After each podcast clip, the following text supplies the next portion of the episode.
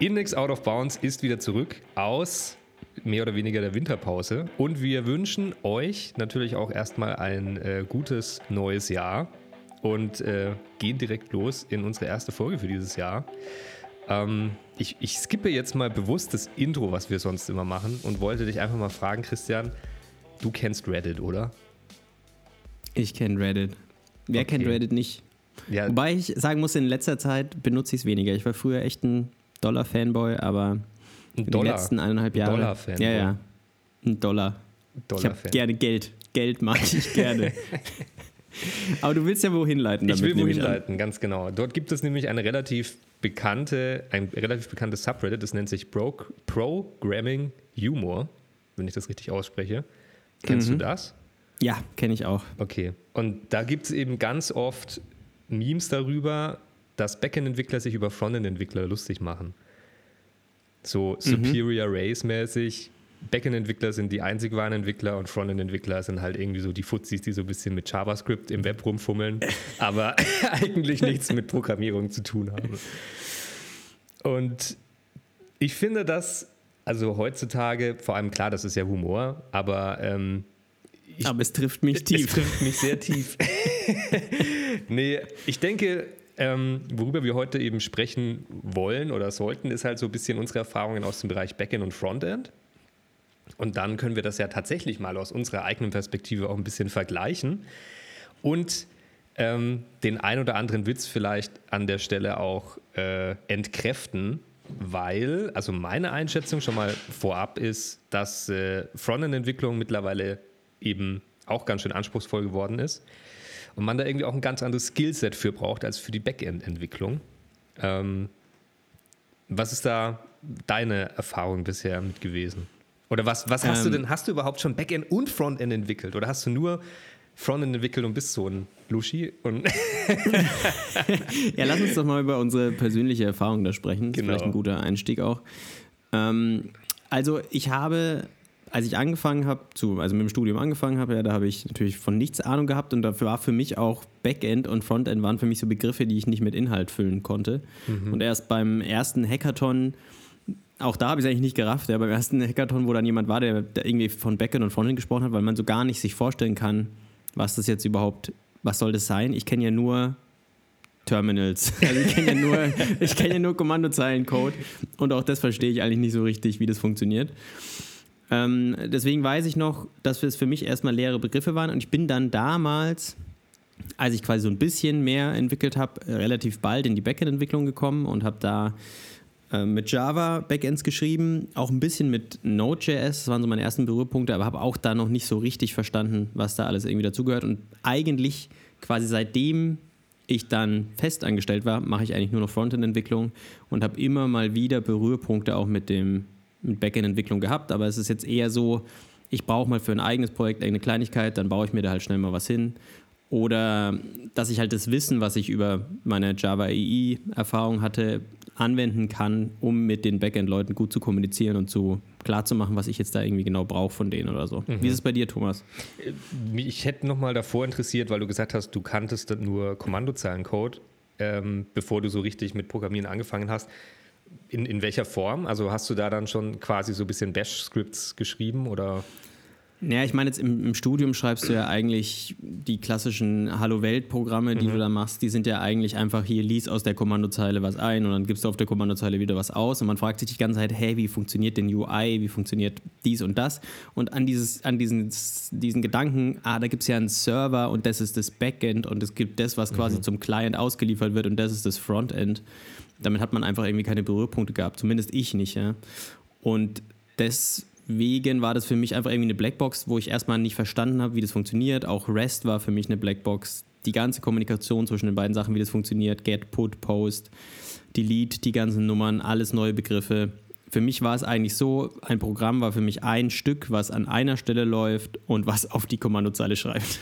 das, war, das war das, was ich, äh, den, den Blick, den ich auf die Welt hatte. Auch ein gutes Beispiel dafür, wie sich eine Perspektive ändern kann. Aber ist ja auch erstmal gar nicht falsch, finde ich. Ähm, und wenn man irgendwie ein paar Jahrzehnte zurückdenkt, war das ja auch das, wo, sage ich mal, die Programmierung tatsächlich herkommt. Du hattest ja erstmal keine User Interfaces und so weiter. Von daher finde ich das schon nicht falsch. Also bei mir, weil du ja gefragt hast, ist es ähm, ja eigentlich so, genau andersrum kann man nicht sagen, aber ich komme auf jeden Fall aus der Frontend-Entwicklung und bin in den letzten Jahren halt mehr in die Backend-Entwicklung eingestiegen. Ähm, ich denke, dass ich mich immer noch besser in der Frontend-Entwicklung auskenne, weil da einfach viel mehr Erfahrung und Zeit schon drin steckt, weil ich damit angefangen habe. Aber ich denke auch in der Backend-Entwicklung komme ich mittlerweile ganz gut klar. Ähm, aber es ging mir da ein bisschen ähnlich wie dir. Also klar, äh, mit Websites hast du eigentlich nur Berührpunkte mit dem Frontend. Und vor allem, wenn du irgendwie existierende Systeme nutzt wie WordPress und Co., wird dir die Backend-Arbeit eigentlich komplett abgenommen. Das heißt, du musst dich eigentlich wirklich nur darum kümmern, dass du irgendwelche Templates baust, ähm, dass du Daten und Variablen abrufst, die dir vom Backend bereitgestellt werden und äh, du findest dich tatsächlich nur in der Frontend-Entwicklung wieder. Ähm, mhm. ja. Ich finde vor allem, es gibt auch, wenn man anfängt, irgendwie Webentwicklung zu machen und dann stößt man das erste Mal auf PHP, so war es zumindest noch vor irgendwie acht Jahren, mhm. dann ist es ja auch so ein Mischzustand, weil man schreibt ja den HTML-Code in die PHP-Files rein. Das heißt, man rafft da auch gar nicht so, her, was wird denn jetzt auf dem Server ausgeführt, was mhm. wird beim Client ausgeführt. Und deswegen war das für mich einfach irgendwie nicht so ein Begriff, was ich verstanden habe. Weil alles war eine Datei, das war bestimmt auch super scheiße organisiert, keine Frage, aber es war halt damit einfach vermischt. Und für mich dieses Konzept, es gibt einen Server, es gibt einen Client, war, war für mich nicht so greifbar. Ja, und man muss ja dazu sagen, ähm, so, also, also ein Frontend hat auch einfach viel weniger Logik als ein Backend. Ein Backend ist ja quasi nur Logik und ein Frontend, klar, hat natürlich auch irgendwelche User-Interface-Komponenten, die jetzt irgendwie abhängen von anderen, die ihre eigenen States haben, gerade wenn wir irgendwie so in Richtung dieser ganzen ähm, ja, UI-Frameworks gucken wie Next, Nuxt, Woo, Svelte, keine Ahnung. Das ist ja alles irgendwie mit State gehandelt. Ähm, aber die Logik ist meiner Erfahrung nach nie so krass wie im Backend, wo du ähm, wirklich, ja, mir fehlt, vielleicht für dir ein Beispiel dazu ein. ja, also, Aber du, du, ich glaube, du weißt, was ich meine. Ne? Das ist halt einfach. Ja, ich finde es gerade ich finde es ganz witzig, weil du gestartet hast mit diesem Meme, dass die Backend-Entwickler sich superior feel, ja. fühlen und jetzt spielst du ihnen eigentlich voll in die Karten, wenn du das sagst. Ich würde aber tatsächlich sagen, dass das natürlich extrem auf den Fall ankommt. Mhm. In den meisten, die meisten Anwendungen sind eigentlich nur CRUD Displays, mhm. muss man ehrlich mhm. sagen. Und da würde ich dir dann komplett zustimmen, dass du halt im Backend hast du Logik, aber auch die Logik im Backend ist sehr überschaubar in den meisten Fällen. Und das Frontend ist eigentlich nur, macht halt meine, die Get, Put, Posts und zeigt halt die Daten an, die vom Backend kommen. In vielen Fällen ist es so, aber das muss nicht so sein. Also ich kann natürlich auch Anwendungen schreiben, die komplett Frontend-lastig sind und ich kann Anwendungen schreiben, die nur serverlastig sind und alles hat seine Vor- und Nachteile. Also es ist natürlich eine Balance und es gibt ja auch noch den, den Mischzustand, dass du eigentlich eine sehr krasse serverlastige Anwendung hast, aber halt Offline-Fähigkeiten. Und ich meine, das, worauf du ja im Vorgespräch, wo wir auch drüber gesprochen haben, wo wir eigentlich so ein bisschen darauf hinaus wollen, ist ja auch so ein bisschen zu verstehen, dass auch wenn Backend sich häufig anfühlt wie, hey, wir machen hier, also das ist auch mhm. meine Erfahrung, ja. ja. ja. Ich komme von der Kommandozeile, von der Kommandozeile, schreibe da irgendwie meine schönen Programme, wo ich mich nicht um irgendwie zehn unterschiedliche Zustände kümmern muss. Ich muss mich nicht darum kümmern, was ist auf der, auf welchen Maschinen läuft es, weil es lief erstmal nur auf meiner Maschine. Ähm, das ist ja im Backend irgendwie ähnlich. Ich schreibe nicht für alle möglichen Clients, sondern ich schreibe für einen Linux-Server, der so und so aussieht, für, oder für einen Tomcat oder was mhm. weiß ich, je nachdem, wo ich halt irgendwie bin. Und muss mich nicht darum kümmern, welche Bildschirmauflösungen habe ich da. Hat der Nutzer vielleicht Dynamic Type angeschaltet? Hat er vielleicht keinen Speicher mehr? Solche Sachen sind alle für mich irrelevant, sondern ich habe da meine schönen kleinen Funktionen, die aufgerufen werden, wenn ich eine gewisse URL habe und kann immer in diesem Scope irgendwie denken und mich durchfuchsen. Und das habe ich auf der einen Seite, deswegen ist es auch sehr, meiner Erfahrung nach, sehr viel einfacher testbar, mhm. als jetzt zum Beispiel Frontend- bzw. UI-Arbeit. Und auf der anderen Seite, auf der UI-Seite, musst du mit diesen ganzen kleinen, itzy-bitsy Schmerzpunkten irgendwie umgehen, die sich eben auch tedious anfühlen mhm. und unangenehm anfühlen.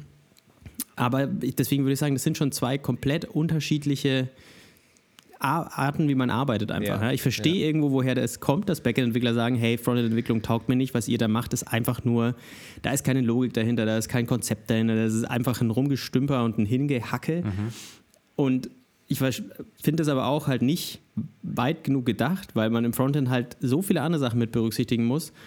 Und ich merke das immer mal wieder, wenn ich dann doch mal mit Backend-Entwicklern zu tun habe, die dann auch mal ein Frontend bauen müssen, Exakt. dass die ja dann erst realisieren, so, leck mich am Arsch, wieso ist es so kompliziert? Ja, ganz genau. Also wie du es schon ähm, gesagt hast, äh, ich, ich finde gar nicht, dass man damit automatisch den Backend-Entwicklern in die Hände spielt, weil es sind halt einfach zwei verschiedene Bereiche. Also wenn man sich das so ein bisschen wie zwei Kreise vorstellt, und die zusammenschiebt, dann überschneiden die sich an einer bestimmten Stelle. Aber jeder Kreis hat noch links ganz viel, wovon der andere Kreis nichts weiß quasi und auf der anderen Seite genauso. Ähm, ich glaube, das sind einfach ganz andere Skillsets. Also ich, ich denke, als UI-Entwickler musst du auch extrem gutes Verständnis von Design haben. Du musst ein Auge fürs Detail haben. Klar, hast du normalerweise eine Designabteilung, die dir Wireframes hinhaut und die dir Screen Designs hinhaut und du musst einfach nur darauf achten, dass du das Designsystem einhältst, die Abstände einhältst, Schriftarten und so weiter.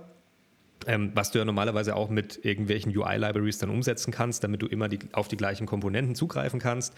Aber trotzdem, klassisches Beispiel, wie du es auch gerade genannt hast, wenn jetzt ein Backend-Entwickler, also nicht nur von der Art, okay, ich gehe ins Repository rein, ich habe mir das ganz anders vorgestellt, es ist ja ziemlich kompliziert, ich muss erstmal die ganzen Dinge finden, sondern auch das Outcome. Wenn Backend-Entwickler Frontend entwickelt, ist meistens optisch nicht sehr ansprechend. Also viele, ich möchte es jetzt nicht über einen Kamm scheren, aber ich denke auch viele Backend-Entwickler ähm, haben vielleicht einfach nicht das Auge dafür, diese ähm, diese Details zu sehen und diese Unterschiede zu erkennen und diese unterschiedlichen Abstände zu bemerken und eine Lösung dafür zu finden, eine visuelle, sondern sind in der Logik stärker. Und deswegen sind sie Backend-Entwickler. Und auf der anderen Seite haben wir UI-Entwickler, die eben eher im, im, Visuellen stärker sind, aber dafür vielleicht in der Logik nicht so krass. Und klar, natürlich gibt es dann den Full-Stack-Entwickler, der sich irgendwie zwischen beiden Welten befindet, aber ich glaube, kann ich auch von mir selbst sprechen. Ich bin niemals so gut wie ein krasser Backend-Entwickler. Und ich bin wahrscheinlich eher ein Frontend-Entwickler, ähm, aber auch da gibt es viel bessere. Also ich bin halt auch ein äh, Programmierer, der sich in beiden Welten bewegt und deswegen kann ich, glaube ich, auch gar nicht in einer dieser Welten exzellent werden. Aber das ist für mich völlig in Ordnung, weil ähm, wichtig ist mir vor allem, dass ich diese, diese äh, strukturellen Sachen verstehe, dass ich sowas planen kann, ähm, weil ein Backend äh, genauso wie ein Frontend braucht auch äh, ausführliche Planung Diagramme, Modelle, Entity Relationship Models und so Zeug, bevor du da tatsächlich loslegen kannst. Man muss ja sagen, häufig ist es ja auch so, dass ähm, man designt irgendwie seine Anwendung und man fängt dann schon häufig an mit Screen Designs mhm. und mit seinen Oberflächen, um die irgendwie so ein Verständnis für den Flow zu bekommen. Mhm. Aber den, dass man den Flow dann quasi irgendwie tatsächlich in Daten gießt und in Abhängigkeiten, das passiert schon auch im Backend. Also ich zeichne da dann mein UML-Diagramm auf, mhm. mit wie hängen die Sachen zusammen, wo kann ich mir was holen. Und das bestimmt schon auch so ein bisschen, wie sich meine, wie meine Anwendung dann float. Und das hat man zum Beispiel ja auch sehr lange gesehen, als REST so der Hauptstandard war. Ähm, also dieses ressourcenbasierte, der äh, ressourcenbasierte Gedanke. Da ist es ja auch so, dass man für einzelne Seiten zum Teil halt einfach die einzelnen Schnitt, äh, Schnittpunkte im Backend hatte. Mhm. Und wo man dann eben gemerkt hat, okay, man sagt ja, glaube ich, sogar Hypermedia as the application wie heißt das nochmal, dieser, dieser Spruch? Ich, mir fällt es gerade nicht ein. Keine Ahnung, was du meinst. ähm, Hypermedia, das ist so ein, äh, so ein REST-bezogener Spruch. Und ich, was es im Endeffekt sagt, ist, dass du bei, was du bei REST ja eigentlich sogar machst, wenn du REST richtig umsetzen mhm. würdest. Ja? Das ja, wird ja nie hundertprozentig umgesetzt, genauso wie Scrum nie richtig umgesetzt ja. wird. Und es Aber gibt doch keine richtige Convention für REST, ne? nichts Festgelegtes. Ähm, doch, eigentlich schon der, der das erfunden hat, ich glaube, das war sogar auch derjenige, der mit Android irgendwie zu tun hatte, der hat eigentlich schon ziemlich klar definiert, wie er das haben möchte, mhm. aber es übernimmt halt niemand so, okay. weil es sehr viel ist. ähm, Hypermedia, ja, ich schaue, ich schaue das im Nachgang vielleicht mal nach oder wenn ich gleich mal eine ruhige Sekunde habe. Ähm, aber eigentlich funktioniert REST ja so, dass ich meine Collections habe und sage zum Beispiel Users und dann mhm. wird er definiert, wenn ich einen einzelnen User haben will, dann kann ich dahinter eine ID eingeben. Mhm. Ähm, dann kann ich Queries da machen, wenn ich möchte. Und eigentlich soll zusätzlich auch immer zurückgegeben werden, auf welche Collections kann ich auf, kann ich von dieser Collection zugreifen. Mhm. Da gibt's, es gibt ein Next, es gibt ein Previous, es gibt also einfach eine Möglichkeit, dass ich über die Header quasi rausfinde, welche anderen Collections kann ich discovern. Mhm. Also ist auch quasi REST eine Möglichkeit, überhaupt die Schnittstelle zu discovern, mhm. wenn es richtig gemacht ist. Das macht aber heutzutage niemand, weil du hast einfach ein Dokument, ähm, in dem alles drinsteht, irgendwie die ganzen Schnittpunkte und das funktioniert besser, als dass man das so macht. Aber wir haben noch im Studium das so gemacht, dass man die Anwendung als ein eine State Machine modelliert mhm. und quasi dann sich überlegt, von dem Status kann ich in den Status übergeben und so weiter und so fort. Und wenn ich das habe, dann habe ich natürlich, dann treibe ich meine Anwendung und meine Anwendungsentwicklung durch das Backend voran, mhm. wie, die, wie die Oberfläche aussieht. Und das hat sich aber so ein bisschen gechanged durch GraphQL, weil man mit äh, GraphQL ja quasi dann diese, diesen Gedanken von das Backend definiert, die, ähm, das kriege ich gerade Post, lasst euch nicht davon, äh, davon stören. Schöne Klinge. Ja. ähm, man geht weg von dem, dass das Backend vorgibt, wie der Frontend zu arbeiten mhm. hat, hin zu, das ist das, was ich anbieten kann, such dir aus, was du möchtest. Mhm.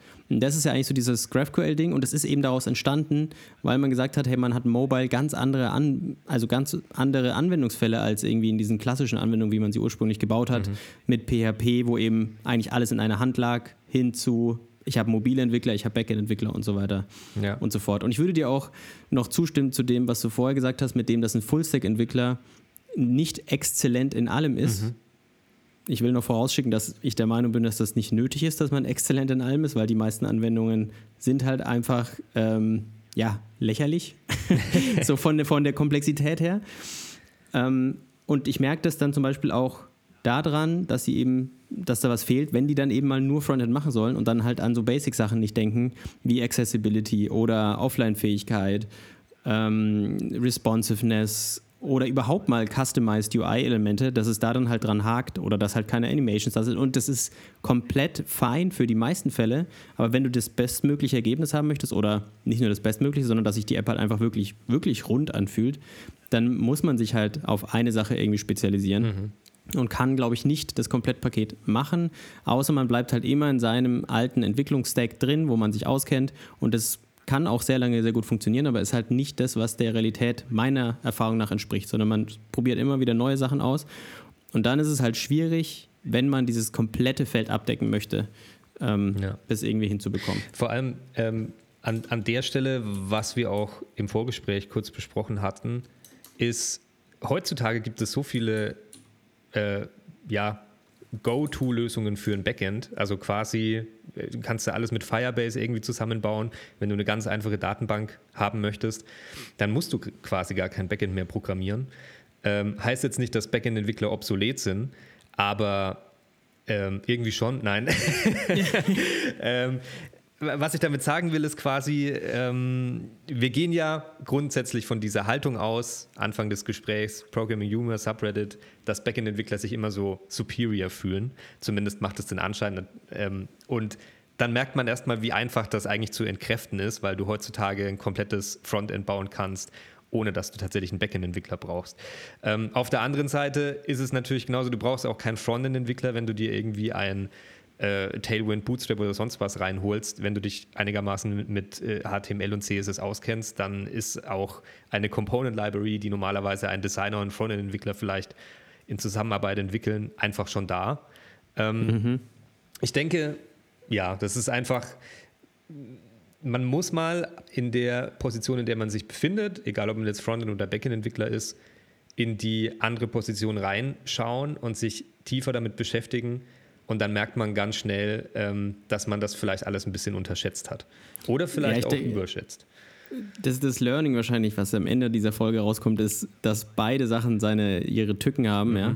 Ähm, aber ich, ich glaube eben auf der einen Seite, wo du als Frontend-Entwickler dich super viel mit so ungewissen Zuständen beschäftigen musst, die du irgendwie abfangen musst, was sich zum Teil auch hacky anfühlen kann in gewissen Situationen. Mhm. Ich glaube, das ist auch was für viele Entwickler sich so ein bisschen so weiß ich nicht, unangenehm anfühlt, dass ich manchmal irgendwie so Annahmen treffen muss und mir halt überlegen muss, was mache ich denn, wenn die nicht, wenn das nicht erfüllt ist, wie reagiere ich? Dies, also diese Fragen muss ich mir ständig stellen als Frontend-Entwickler. Mhm.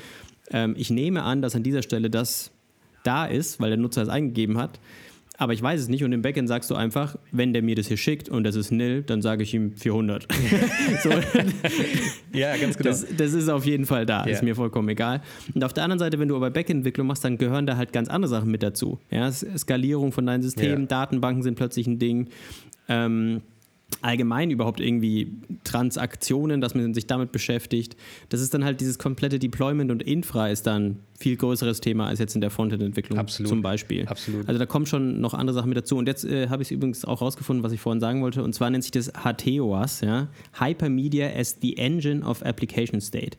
Mhm. Das ist quasi so ein Konzept, ähm, was eng mit ähm, ja, was mit REST zusammenhängt, wo ich eben sage, Hypermedia, also die Links, die ich habe, die geben mir an, zu welchem Status kann ich weitergehen. Wollte ich nur nochmal hier reindroppen, hm.